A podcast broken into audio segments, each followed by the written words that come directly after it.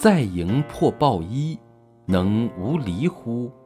专气致柔，能婴儿乎？涤除玄鉴，能无疵乎？爱民治国，能无为乎？天门开合，能为雌乎？明白四达，能无知乎？生之畜之，生而不有，为而不持，长而不宰，是谓玄德。人身具有精气专守于形体的一窍，能够不分离吗？呼吸吐纳，运气周身，达到心平气和，能够达到像婴儿一样的状态吗？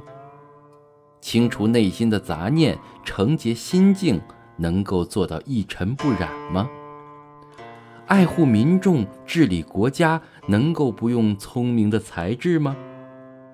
人生存在万物运动变化之中，能够做到宁静柔弱吗？明白事理，通达四方，能够不依赖知识吗？生长万物，养育万物，产生万物而不占有，滋养万物而不主宰，这叫做内涵的崇高品德。